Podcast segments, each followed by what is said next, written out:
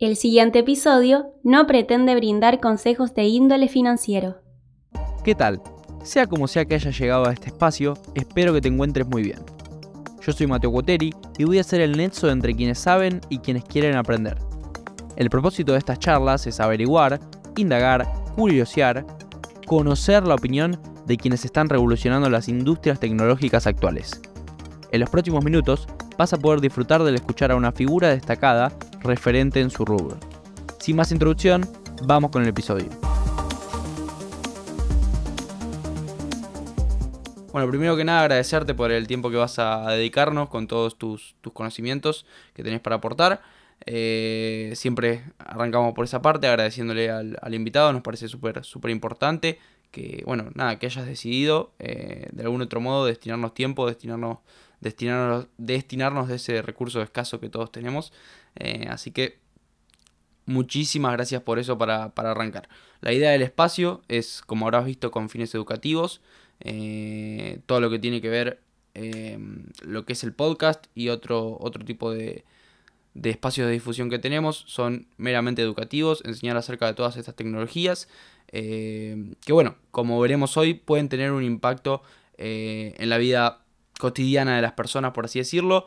Tenemos muchos episodios que son más orientados desde lo teórico, desde lo filosófico, desde lo financiero quizás, pero hoy eh, va a ser más un, episodio en el cual vas a ser como si fuese nuestra, nuestra maestra, nuestra profesora, nuestra mentora, por así decirlo, que nos lleve desde la mano para mirar todo lo que tiene que ver con Web3 no desde estos lados, desde el filosófico, eh, tecnológico o financiero, sino más desde la perspectiva laboral.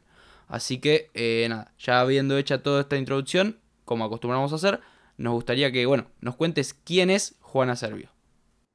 Bueno, gracias por, eh, invitarme. y bueno, les cuento brevemente sobre mí. Quizás haya gente que, que, me conozca ya de las redes, así que tampoco me voy a explayar tanto. Pero bueno, yo trabajo en tecnología hace ocho años.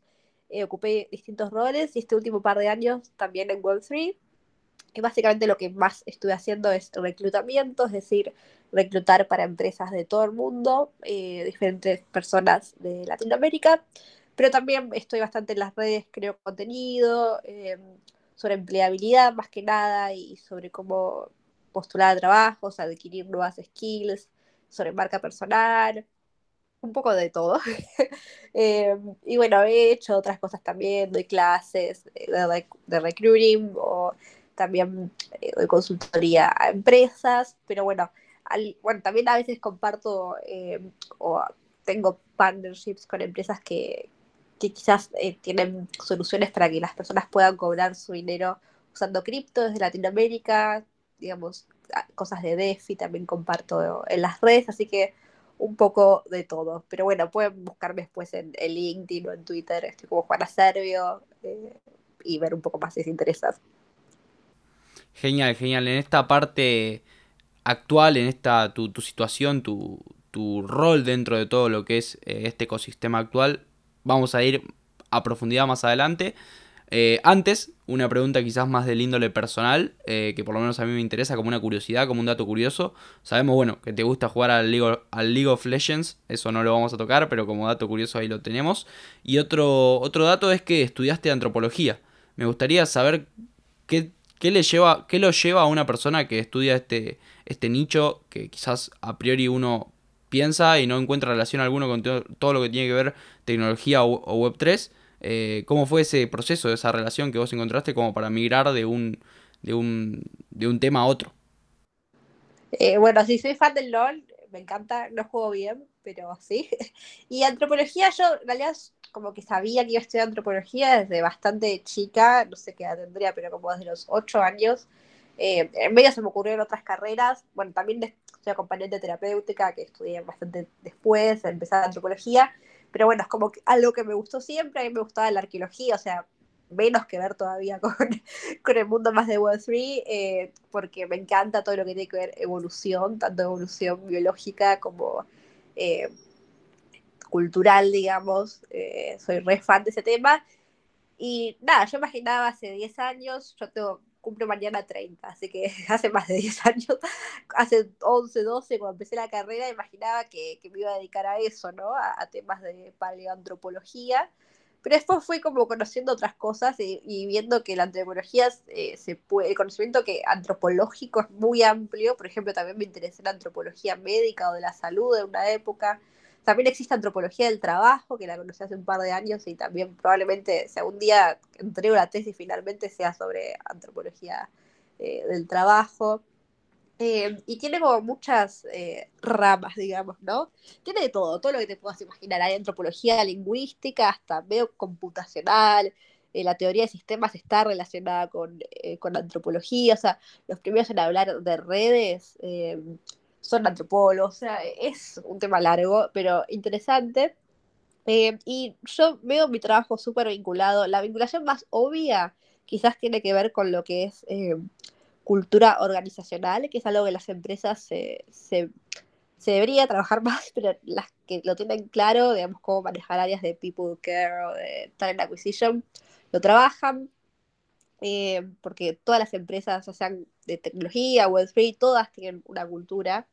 Eh, eso es algo que por ahí no todo el mundo sabe. No es la misma cultura que tiene un pueblo, digamos, pero tienen su cultura de cierta forma. Así que esa es la vinculación más obvia, pero yo quizás lo que más, eh, si bien he dado clases de cultura organizacional, por ejemplo, lo que más he trabajado, o sea, lo que más me ha servido de antropología para mi trabajo mm. es ver cómo funciona la, la sociedad, digamos, de tener un análisis un poco más profundo de, los eh, de todos los sucesos sociales, ¿no? más estructural, eh, un poco más original, digo yo a veces también. No significa que yo sepa más que otra gente, sino que por ahí tengo otras herramientas para analizar la sociedad y me ha servido para todo, desde para poder trabajar en empresas y entender cómo funciona una empresa, hasta para poder entender cómo crear contenido que a la gente, que al público general, por ejemplo, no sé, en Web3, contenido de, DeFi o, DeFi, no todo el mundo lo entiende si lo explicas de, cierta forma. A veces hay como que entender bien cuál es la necesidad de las personas y cómo vos podés explicarles para que les sirva lo que estás diciendo, si no es hablar, gritarle a la nube, digamos.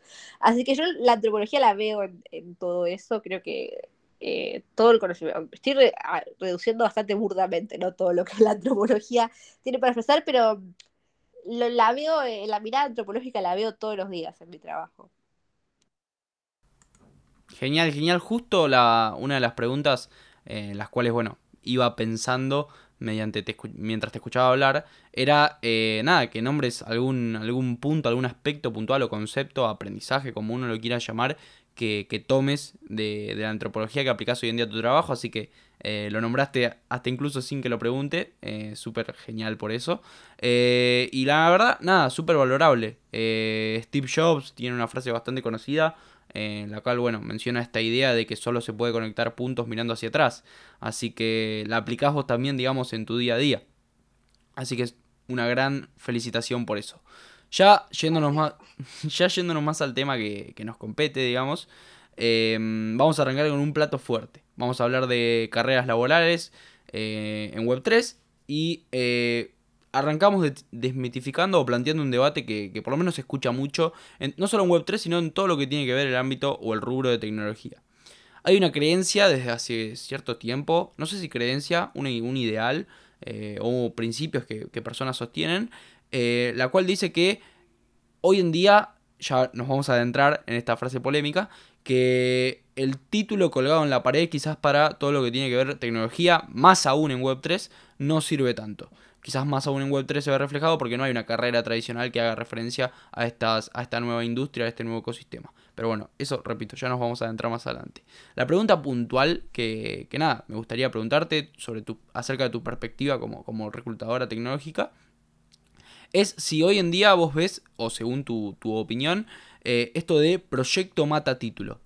Me permito desplayarme con esta pregunta. El otro día charlábamos con un desarrollador de software, un desarrollador de contratos inteligentes, Nico Bilinkis, y Nico Bilinkis nos mencionaba esta idea, la cual decía, bueno, yo, por más que tengo un, un, estudio tradicional, digamos, acerca de todo lo que tiene que ver con, con, el desarrollo de software mismo, yo agarré un código, agarré el código de Proof of Humanity, que es de libre acceso, el de libre eh, auditabilidad y le, le agregué mejoras que a mí me parecían que me parecían copadas, eh, funcionalidades que había que, según mi perspectiva, había que agregar. Y esa mejora que agregué y que la gente vio, che, qué copado que hizo, me abrió puertas a un montón de eh, puestos laborales. Y en ninguno de estos puestos laborales nuevos, los cuales, eh, bueno, se me abrieron gracias a este, a este trabajo que yo realicé, me dijeron, che, tenés un título, che, esto, che, ¿qué, ¿qué estudios tenés? No, como que ese proyecto o este trabajo que él hizo eh, mató esa necesidad de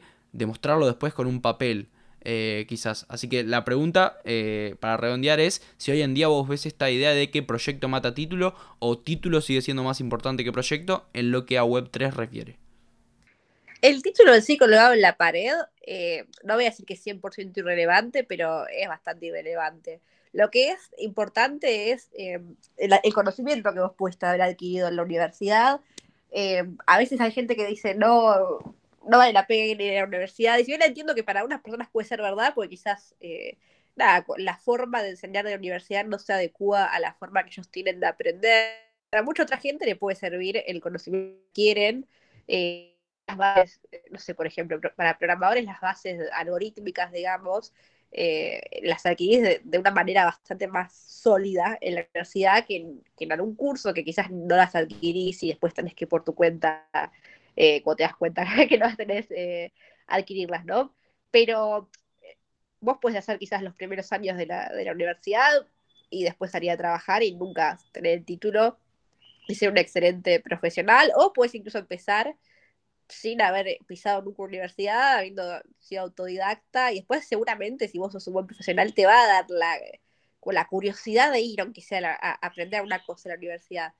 Pero eh, para mí el título hoy en día está, no, no digo que no sume nada, pero no suma tanto, digamos. Yo, por ejemplo, eh, estuve el año pasado trabajando en Berlín, o sea, me hicieron una oferta de relocalización, varias empresas me, contactaron, yo no tengo ciudadanía europea eh, y no tenía visa de trabajo y nada, me, hicieron ofertas igual, sin tener título tampoco, eh, y hay varios países, por antes estaba el mito de no, no te vas a poder relocalizar si no tienes título de grado. Y bueno, para ir a Estados Unidos te cueste más, hay un par de países que todavía tienen ese requisito, pero por ejemplo, tengo un amigo que que es programador y trabaja en una empresa eh, de cripto y también se está yendo a, UK ahora con una visa de trabajo.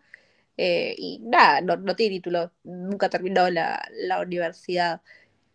Fue, pero hizo varios años, pero nunca la, terminó. Lo que aprendió, obvio, la recibió. Pero el título en sí eh, es algo que suma, pero no es determinante, digamos.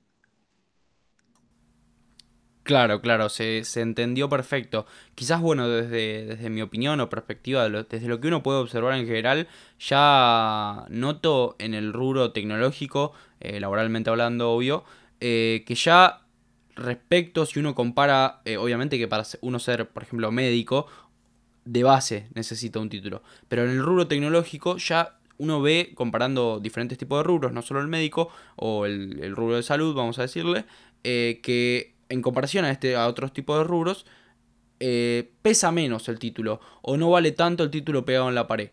Creo que Web3 hasta es incluso eh, el máximo referente dentro del rubro tecnológico de esto, quizá también en, gran parte por esto que mencionábamos antes, Nita, de, mm, que hoy en día no hay ninguna carrera tradicional eh, en los cuales enseñen acerca de estas tecnologías. Quizás un ingeniero en software eh, o algún, alguna carrera de estas características, pero no, no es que te enseñan directamente eh, algún tema que sea 100% aplicable o que materias que tengan 100% referencia a estos nuevos ecosistemas.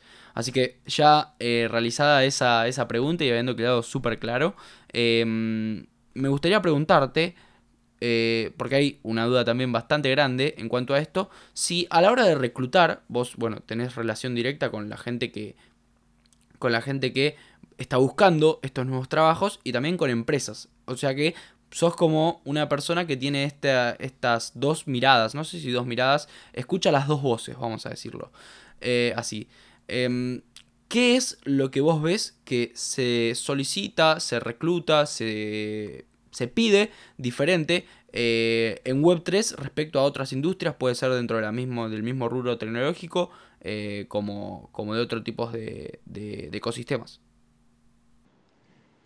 Bueno, depende mucho de qué rol, porque en Web3 hay, un montón de, de, roles. Seguramente si es un rol más técnico, van a hacer quizás más énfasis en que la persona conozca, quizás no que tenga un montón de años de experiencia, porque no, vas a encontrar a alguien que tenga un montón de, experiencia en Solidity porque es súper nuevo, por ejemplo, pero sí que, tenga alguna experiencia y que esté metida en el ecosistema, mientras que si es un rol más de social media manager o community, van a querer que la persona tenga ya presencia en, en las redes, especialmente en Twitter, y esta es una gran diferencia. En general, en Web3 la mayoría de la gente va a estar en Twitter, mientras que en tecnología todavía muchos están, también están en Twitter, pero están en LinkedIn o LinkedIn. Y nada, por ejemplo, yo siempre digo, en, si vos buscas trabajo en Web3, tenés que hacer networking en Twitter. O te queda otra, básicamente. Tenés que, al menos en Latinoamérica, tenés que hacer networking ahí porque la comunidad está ahí. Lo cual no significa que vos no tengas que tener bien armado tu LinkedIn. Y eso es algo que también siempre digo. Si vos eh, ves a alguien en Twitter que se presenta como un referente de Web3, tipo súper experimentado, ya esa es una red flag porque no hay nadie realmente que sea súper experimentado en Web3, tipo, no, no tiene tantos años eh, Web3, así que bueno, ya hay red flag, pero si ves que se presenta como alguien que sabe un montón, re crack, y vos lo ves ahí, tipo, referente de tal cosa. Y después vas, si lo buscas en LinkedIn y cri cri, no tiene nada de experiencia, tipo, ves que las empresas de trabajo son re fantasmas que le creo la página a esa persona, ya ahí te salta como una, una red flag de que esa persona puede ser re chanta. Porque está perfecto no tener experiencia, igual ser súper activo en Twitter, por ejemplo. Yo de hecho lo recomiendo para quienes recién arrancan que sean súper activos, que creen contenido, que no sean no tengan mucha experiencia, pero no te vas a posicionar como un experto crack que te las sabes todas, referentes, si no tenés experiencia. Pero hay gente que, lo hace, ¿no? Como que, que crearon incluso una audiencia que realmente está convencida de que esa persona tiene un montón de experiencia y nada que ver. Eh, así que es bastante interesante para analizar antropológicamente pero a veces me dicen, no, pero pasa que esa persona capaz que no le interesa tener un, un LinkedIn, por eso no lo tiene bien armado. Y no, alguien que se que proyecta una imagen de super crack en Twitter, no, se va a tomar, si tiene la, si tiene como, como chamullar también el LinkedIn, se va a tomar una hora para armarse el perfil y después lo dejará ahí, no lo usará mucho. Eh, así que bueno, tengan cuidado y de hecho como ejercicio yo siempre recomiendo. Si hay gente que me dice, no, yo no sé nada, así que no puedo hacer networking o trabajar en marca personal en Twitter porque no tengo nada que aportar.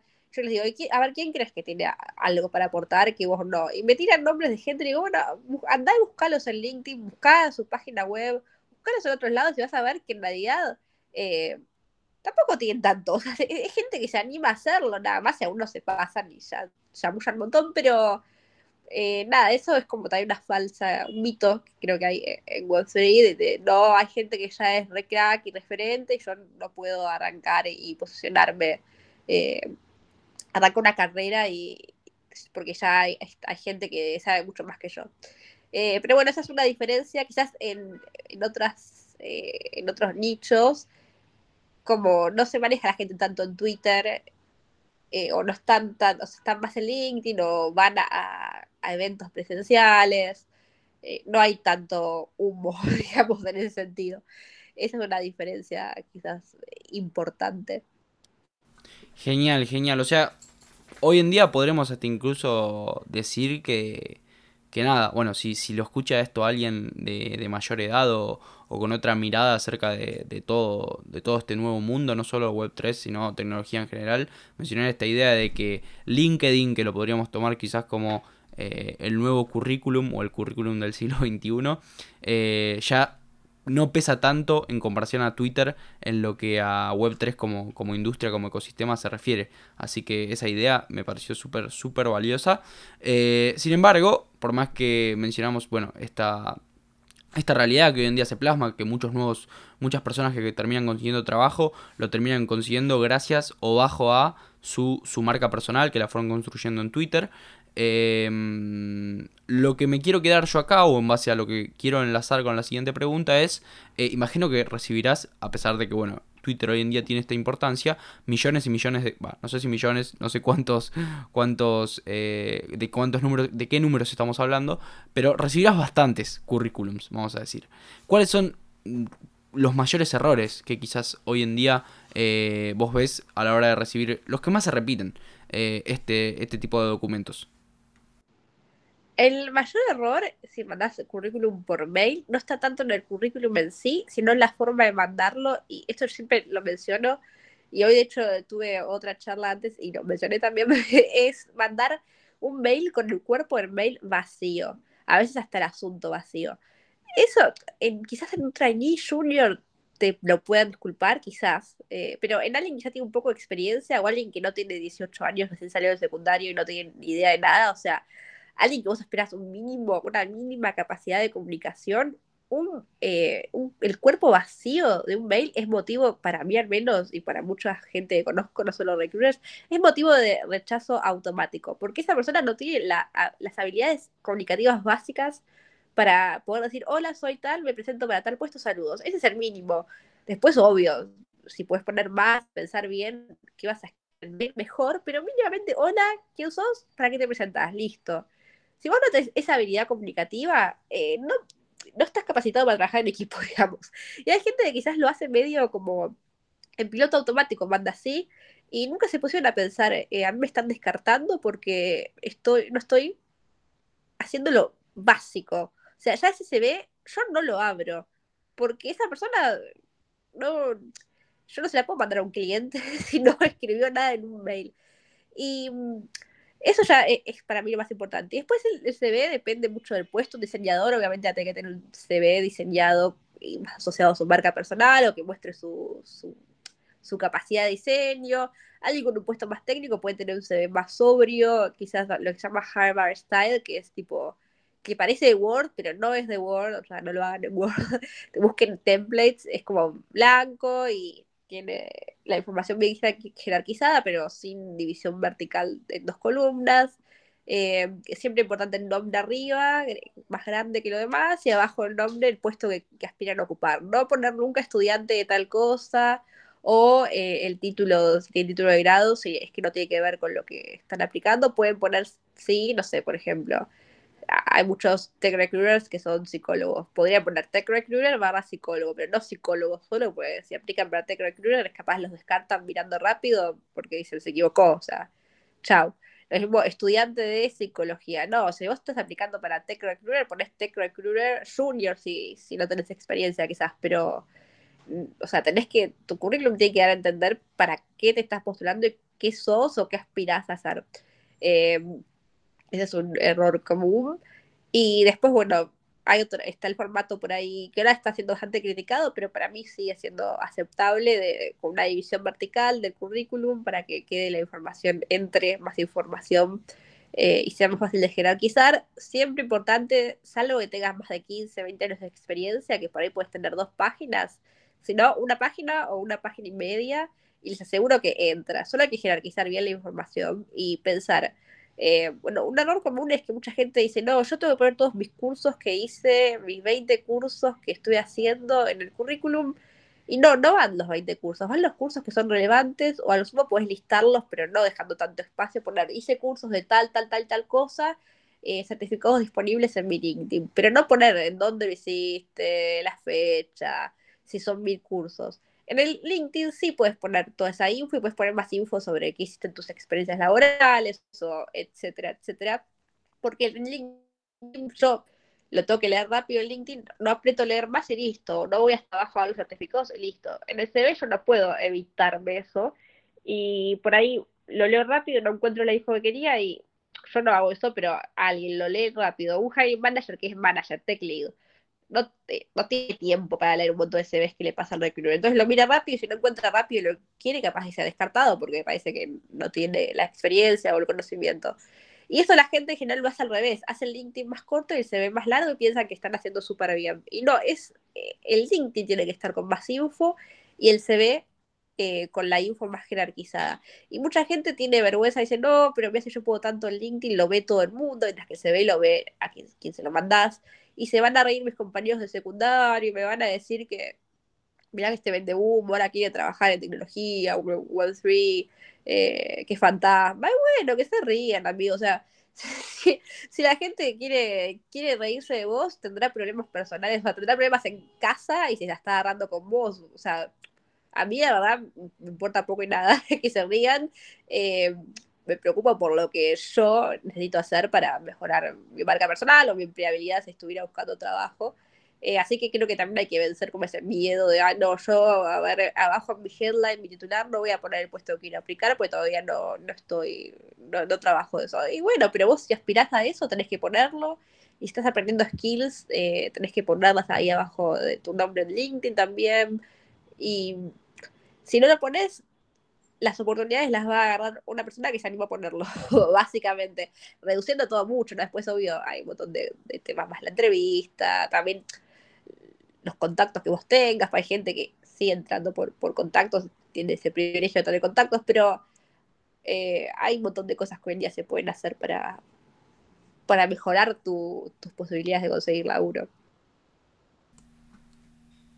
me que, estoy súper de acuerdo, sobre todo me quedo con estas dos ideas. Una terminaste mencionándola al principio y la otra, bueno, al final. Eh, primero retomo lo de enviar el currículum sin, sin ningún asunto, ningún mensaje en el mail. Eh, me parece increíble que hoy en día eh, esto pase. quizás, bueno, es entendible si es una persona que recién está dando sus primeros pasos.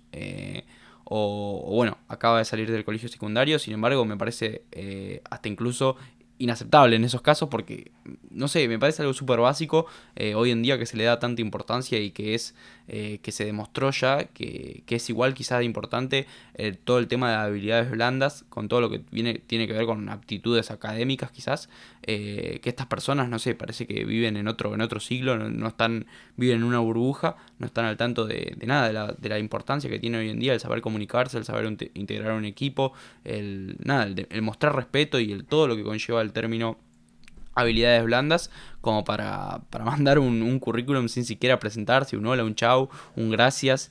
Eh, así que bueno, eso como para redondear esa idea. Eh, y para, para, retomar la segunda, eh, coincido, coincido súper porque nada, es muy... Me ha pasado a mí también de conocer gente de que bueno, que no pone X cosas en el currículum, no se publicita o no empieza a subir contenido en X red social, no se promociona, publicita, muestra, muestra no sé, eh, su interés en X tema por este miedo al qué dirán. Así que bueno, eso es un, tema a tratar. Acá no, por lo menos no, no soy experto en eso como para hablar. Eh, sin embargo, es algo que realmente eh, pasa y pasa seguido. Ahora, ya viendo y teniendo, digamos, un panorama general acerca de las cosas que uno no tiene que hacer. Em, no sé si no tiene que hacer, sino los errores más comunes que está bueno y se pueden obviar tranquilamente, como el tema de mandar un mensaje eh, junto al currículum. Me gustaría mirar la otra cara de la moneda, quizás, eh, sirviéndome y apalancándome, digamos, de, tenerte a vos eh, hoy charlando. Que tenés, como dije, estas. escuchás estas dos voces. ¿Qué tips quizás le darías? Obviamente esto es una pregunta muy general, siempre, eh, em, siempre se puede personalizar en base al puesto de trabajo, al tipo de persona, a la edad y a un montón de variables, pero ¿qué eh, consejos quizás le darías a alguien en general? Eh, repito, una pregunta en general no es nada específico, que se quiere insertar laboralmente en el mundo web 3.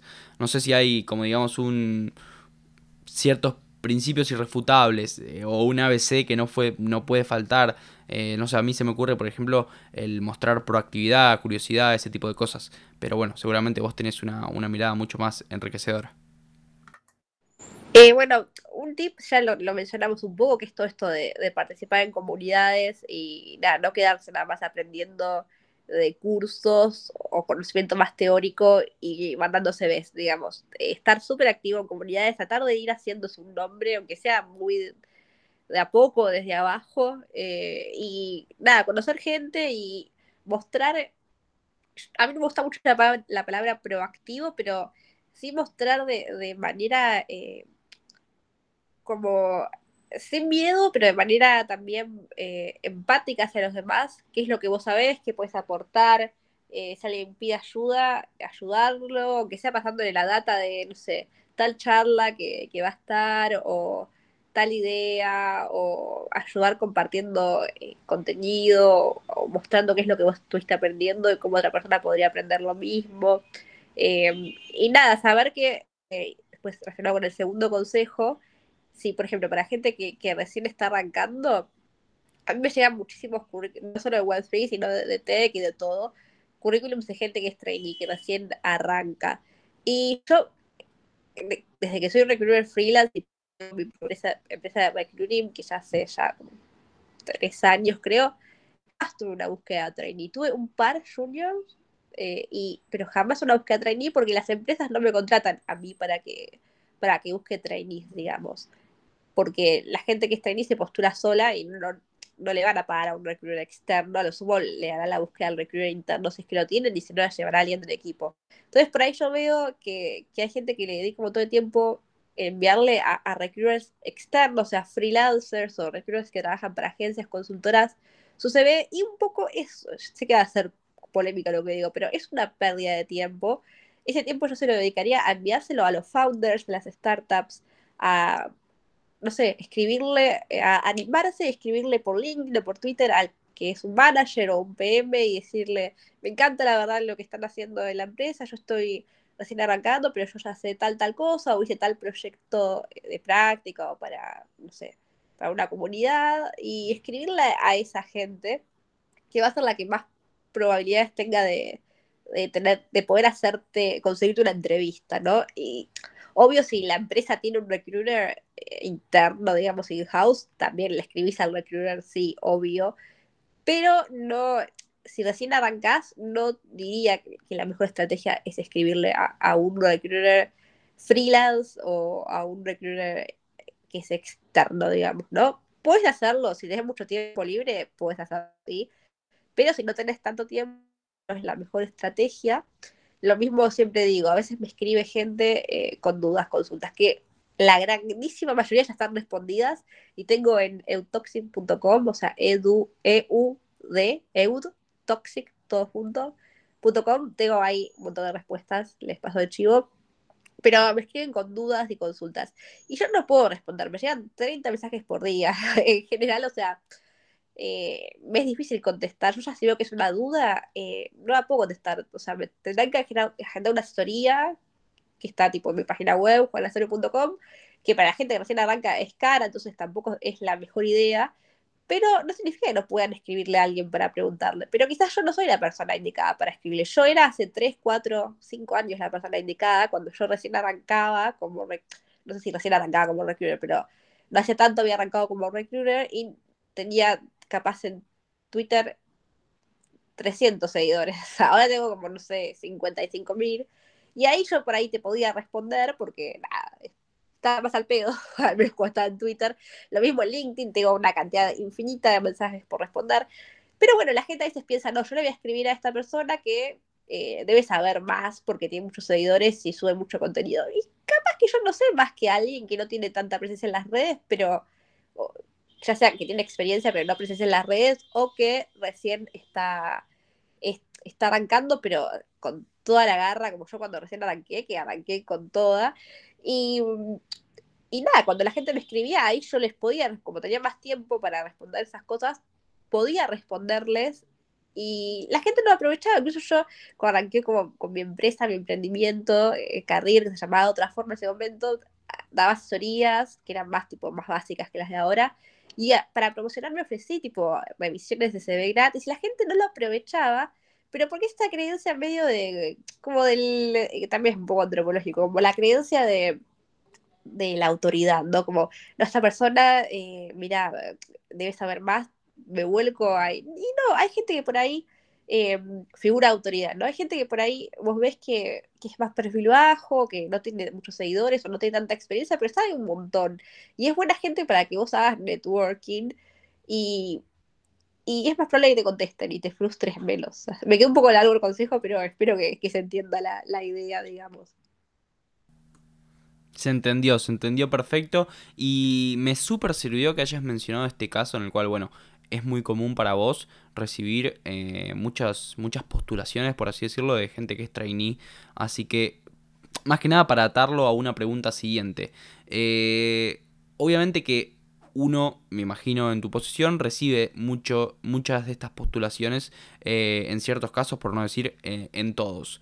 Sin embargo, imagino que variará, variará la cantidad respecto a, bueno, al momento o a la situación que, no, que excede a lo que es eh, quizás eh, Web3 o tu labor puntual. Me interesa saber si la... Viste que hasta hace no mucho, es más, hoy en día se sigue repitiendo esto de... Eh, un chico sale, sale de la secundaria y decirle estudia programación, que vas a tener trabajo asegurado y estudia algo relacionado a la tecnología, que es lo del futuro, bueno, lo quiero atar a eso. Porque me interesa puntualizar en Web3, por lo menos vos como lo ves, eh, si hay, si la oferta, si hay, si es que hay y existe esta gran oferta o demanda laboral, depende del lado desde donde se lo mire, em, si hay muchos puestos de trabajo por ocupar, vamos a decir así, eh, y en caso que estos haya o no haya, si la fluctuación de esta cantidad de, puestos por ocupar eh, o puestos disponibles va al compás del mercado, digamos, porque bueno, no, no, no, no podemos despegar que bueno, todo esto está sostenido eh, en ciertos activos financieros que tienen un precio, eh, por lo que quizá me imagino un hipotético caso en el cual, nada, eh, Bitcoin esté valiendo 69 mil dólares de nuevo y quizás ahí las propensas, las empresas que estén orientadas a traer soluciones de cualquier índole acerca de estas tecnologías, se vean más propensas o más amigables con, bueno, che, contratemos más personas. Eh, así que no sé cómo lo ves vos, si, si es que hay, existe esta oferta laboral tan grande y en caso que exista o no exista, si va al compás de, del mercado, de lo que va sucediendo. Sí, hay oferta laboral, pero también hay mucho humo, digamos. Eh, por ejemplo, hace unos años, eh, en, el, en pleno bull market, me acuerdo que, que me entrevistó una, no voy a decir el nombre, pero una empresa que de cripto, em, no voy a dar datos pues sería muy obvia cuál es, pero básicamente ellos estaban recién arrancando, pero tenían un montón de inversiones y buscaban tipo como una head of HR. Y yo no me interesaba algo tan generalista y nada, en la entrevista me di cuenta de eso. Pero básicamente lo que ellos me proponían, eh, ellos me decían, nosotros pagamos bien, pero no tan bien. O sea, hay, hay, empresas que pagan mejor, pero queremos ser el próximo unicornio eh, de Latinoamérica, ¿no? Y acá buscamos emprendedores que quieran ser el, eh, el, founder team del próximo unicornio de Latinoamérica. Capaz no cobrar también al principio, pero esto, esto me lo dijo el founder a mí en, en mi entrevista, la que yo era la entrevistada a mí no me terminó de cerrar, pero además, sobre todo, no me cerraba el puesto más que la empresa en ese momento. Y hace no tanto, echaron al casi 70% de, de, de la gente que estaba trabajando ahí. Entonces, ahí echaron a gente que le habían prometido ser founder team de esa empresa. Y también vos no sabés cómo va a salir todo, ¿no? O sea, no es que los echaron de, por puro placer sádico de, de echarlos, pero no le puedes prometer a alguien algo que no le puedes asegurar. Eh, porque está súper mal y esa gente seguramente no aceptó otras propuestas quizás mejores pagas y también con, buena proyección, quizás con buena proyección real de carrera por eh, aceptar esta, esta oferta que era medio humo. Así que hay que tener un montón de, de cuidado con esas cosas porque hay lamentablemente empresas que te van a ofrecer pagar un montón porque ahí recibieron en ese momento un montón de inversiones y después las inversiones no, las siguen recibiendo o la empresa directamente se da cuenta del producto que está haciendo es un fracaso que no sirve y chao, eh, lo que te prometieron no existe más. Em, está bien, o sea, alguien podría decir, bueno, yo lo acepto igual si paga bien y después me voy a otro lado, sí, no, si vos sos consciente de eso, está bien, pero hay gente que se superpone la camiseta y es eh, hashtag embajador de la empresa y después terminan decepcionados. Yo igual soy muy desconfiada, eh, yo creo que no hay que ponerse nunca la camiseta, no significa que vos no vas a trabajar responsablemente y que no vas a estar entusiasmado por el proyecto y que no puedas eh, compartir en las redes info sobre el proyecto de la empresa que trabajás, si te interesa está buenísimo, pero así como ponerse la camiseta, solo te puedes poner la camiseta por tu propia empresa o tu proyecto que es tuyo y sabes que, nada, si, si fracasa, bueno, fracasaste vos, pero eh, tenés cierto ownership ahí, si le va bien, te va bien a vos, digamos. Eh, después empresas te pueden echar cuando quieran, te pueden decir que eras su familia y al final no lo eras. Así que sí, esto del hiring va cambiando mucho con, el mercado. Eh, y también hay empresas que no contratan responsablemente, porque, bueno, eso es un poco largo, pero sí, es un tema que hay que, tener en cuenta y hay que, y hay que estar atentos a las tendencias del mercado, ¿no? Y yo a veces reviso qué buscan las empresas solo por, por hobby, lo haría igual aunque no fuera requerido, tipo, me puedo revisar y veo, a ver, bueno, ahora se busca más este puesto y me quedo como examinando, ¿no? Para saber bien en qué anda el mercado. Me, me, fascinó, eh, Nita, que hayas mencionado esta idea. Bueno, primero recalcar esto de que hay siempre eh, mucho humo en todo lo que tiene que ver eh, con compuestos o ideas de ciertos proyectos. Pero me, me súper sirvió y me fascinó que hayas mencionado esta, em, esta idea de ponerse la camiseta de una empresa. explico por qué. Ya bueno, lo mencioné eh, en nuestro anterior episodio que está subido en el podcast, pero hace recientemente poco escuché una charla, una entrevista de eh, bueno, uno de los fundadores de Mercado Libre, el más conocido, Marcos Galperín. Y Galperín mencionaba esta idea de eh, que hoy en día el sueño quizás de antes de, las, de los jóvenes de otro, de otro siglo, de otra generación, era él entrar a una empresa grande y hacer carrera en esa empresa. Si hoy yo, por ejemplo, escucharía a mi viejo, mi viejo me diría, para mi viejo quizás sería un sueño que yo entre en, no sé, Apple, Google y que haga carrera en esa empresa. Sin embargo, eh, Marcos Galperín mencionaba esta, este nuevo paradigma que quizás tienen los jóvenes respecto a esto de ponerse la camiseta de una empresa. Y eh, en su idea, en su, en su forma de ver las cosas, él creía que hoy en día eh, los jóvenes a la hora de tomar una decisión le dan mucha más importancia a sentirse parte del equipo o del trabajo el cual van a integrar que el entrar a una empresa grande. Vos como, como hoy en día en el rol que vos ocupás, ¿lo ves así? ¿Coincidís? ¿No coincidís? Eh, no coincido del todo, o sea, tiene un punto válido, pero creo que tiene mucho que ver con la cultura, bueno, justo antes hablábamos de cultura, con la cultura que Galperín quiere construir de, sobre el Mercado Libre, ¿no? Galperín, eh, hay varios mitos alrededor del Mercado Libre, está esta idea de que Galperín eh, fundó la empresa desde un garage, sin recursos, cuando Galperín es un hijo de millonarios que tuvo como muchos, muchas ventajas para poder arrancar el mercado libre, eh, más allá de la inversión inicial y que pudo tomar el riesgo porque nada, no, no se iba a quedar sin nada. si, si le salía mal, también tuvo algunas, eh, como eh, los diferentes gobiernos lo fueron apoyando con sus políticas. Entonces hay como un mito de no, mirá, el unicornio que, que salió de cero, el gran emprendedor. Y más allá de que ah, yo uso Mercado Libre, uso Mercado Pago como producto, me, gusta, más allá de eso está este mito de no eh, nuestro proyecto, como una historia medio.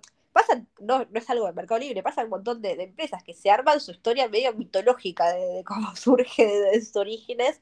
Entonces tiene sentido esto que él dice, como bueno, eso lo dice para decir, bueno, acá eh, en Mercado Libre habla, habrá empresas más grandes. Amazon será más grande, pero nosotros realmente somos una comunidad, una familia, y no creo que use la palabra familia, pero y ofrecemos esto, ofrecemos eh, como algo más, más allá de que es una empresa. Igual es reconocida Mercado Libre.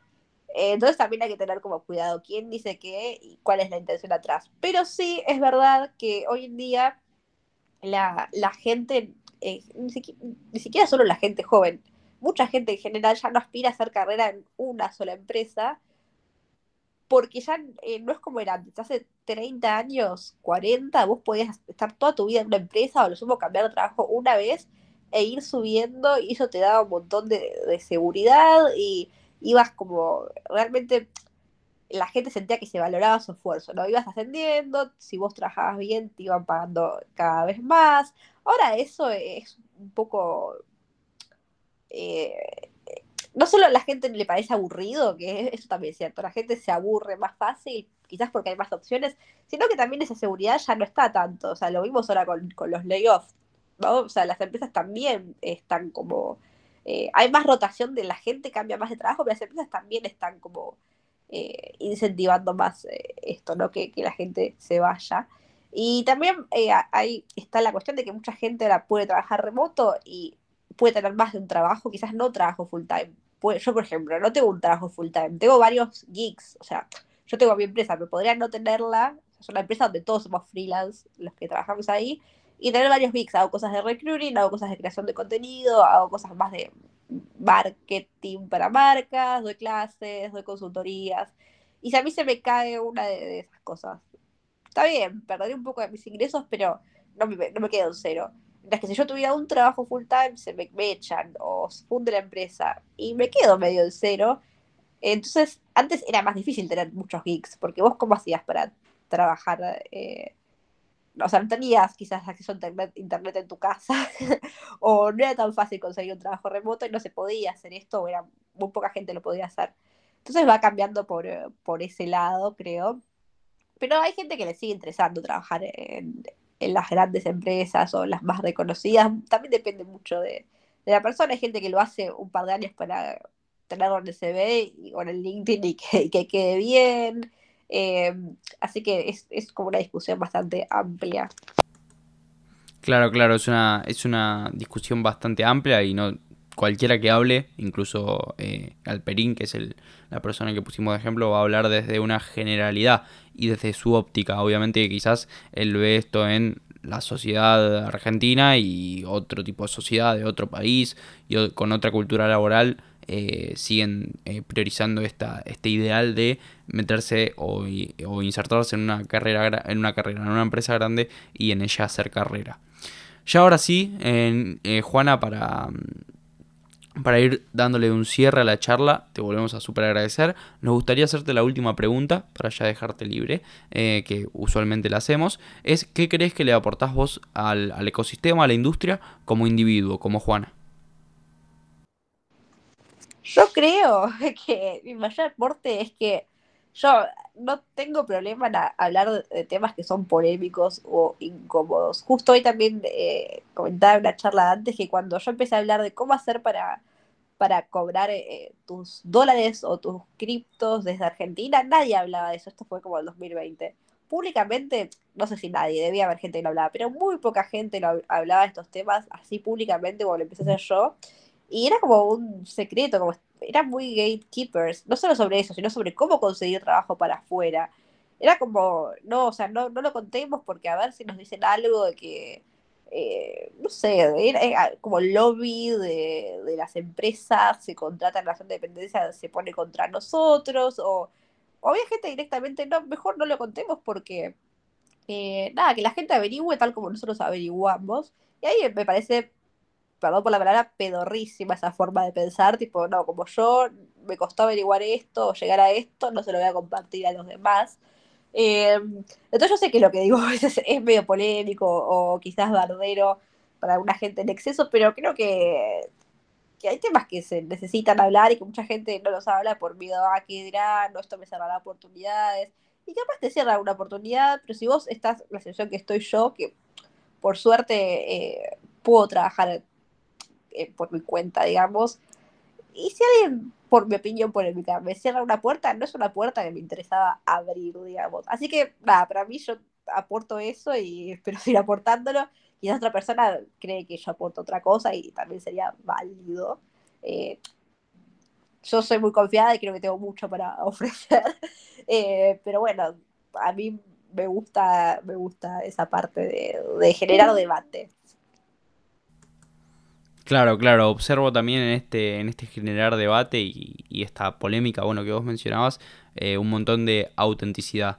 Eh, creo, por lo que pude leer, eh, ciertas opiniones y ciertas, ciertos artículos o, frases que he leído, pensamientos, vamos a decir, desde tu parte, muy auténticos, decís lo que, pensás, decís lo que pensás, no, no, no pones ningún filtro acerca de lo que es políticamente correcto o que está socialmente bien visto, sino que expresas tu opinión así y tal como lo crees eh, en base a bueno a lo que a lo que tus creencias valga la redundancia lo dice así que eso es algo súper súper valorable Eh, ya ahora sí habiendo cerrado, eh, Nita, no sé si nos te gustaría mencionarnos dónde los oyentes que estén interesados pueden seguir aprendiendo sobre vos, dónde te pueden leer, escuchar, tus redes sociales. Sí, obvio. estoy en la mayoría de las redes como Juana Servio, Servio es con C corta, en LinkedIn, em, Instagram, TikTok, estoy así. Y en, bueno, si me buscan en Twitter como Juana Servio también me van a encontrar, pero mi handle es Eutoxic, que es E-U-D Toxic, como en inglés. Pero si ponen Nita Servio o Juana Servio en Google, estuve chequeando el otro día y aparecen mis redes de ahí, primeras. Genial, genial. Bueno, te repito, muchísimas gracias, eh, Nita, por habernos brindado este espacio. Una lástima que no haya podido salir por Twitter Space, como mayormente lo hacemos, eh, pero bueno, temas y problemas que exceden a nuestro, a nuestro poder y a nuestro control. Así que un gusto haberte tenido, Juana. Eh, realmente aprendimos un montón y espero que a la gente le siga como, le sirva como puntapié inicial esta charla para tomar ciertos consejos y ciertas cosas que no tiene que hacer. Eh, y también incluso las perspectivas que vos tenés sobre ciertos temas para eh, quizás dar este salto y adentrarse e insertarse en el mundo laboral en todo lo que tiene que ver Web3. Así que te repito, muchísimas gracias. Y si no hay nada más que agregar, cerramos. Gracias a ustedes por invitarme, fue súper interesante. Un gusto. Nos vemos, Juana. Chao, chao. Chao.